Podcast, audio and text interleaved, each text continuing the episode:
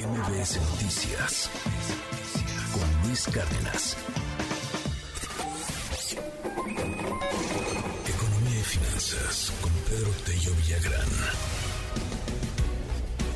Una buena noticia, dentro de todas las cosas polémicas que se están dando, una buena noticia. Cede la inflación en esta primera quincena de octubre. Querido Pedro Tello, muy buenos días.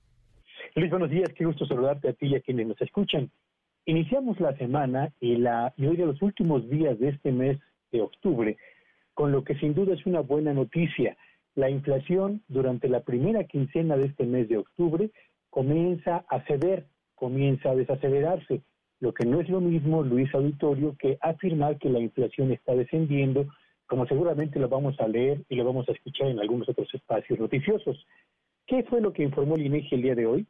Bueno, pues informó que en la primera quincena de este mes de, septiembre, de octubre, la inflación cerró en 8.62%, que es, perdón, 8.53%, que es una cifra menor a la que cerramos septiembre, 8.7, pero menor también a la que estaban esperando los analistas del sector privado, una inflación del 8.62%.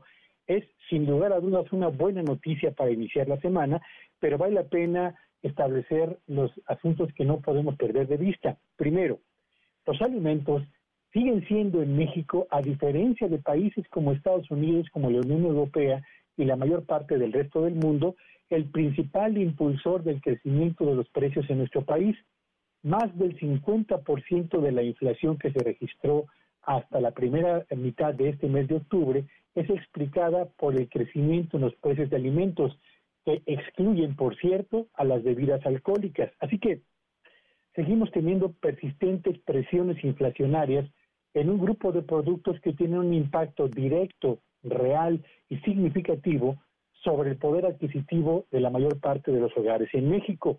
Y no olvidemos, como lo hemos señalado también en este espacio, Luis, que lanzar campanas a vuelo para asegurar que por fin tendremos inflación a la baja es algo que todavía, en mi opinión, no podríamos estar eh, validando. ¿Por qué? Bueno, pues porque como lo hemos señalado aquí, nos falta todavía el repunte estacional de la inflación del mes de septiembre, agregue usted también la cuesta de enero y sume usted también el factor que señalamos la semana pasada, que es los indicios de gripe aviar en Estados Unidos, en Europa y que también ya se ha presentado, ya ha comenzado a presentarse en México, que sin duda va a provocar un incremento en los precios de pollo, de pavo, de huevo, tres productos que son importantes por consumo estacional a finales de cada año en la actividad económica de nuestro país. Así que, buena noticia, la inflación empieza a ceder terreno, pero no es motivo todavía para lanzar campanas a vuelo, Luis.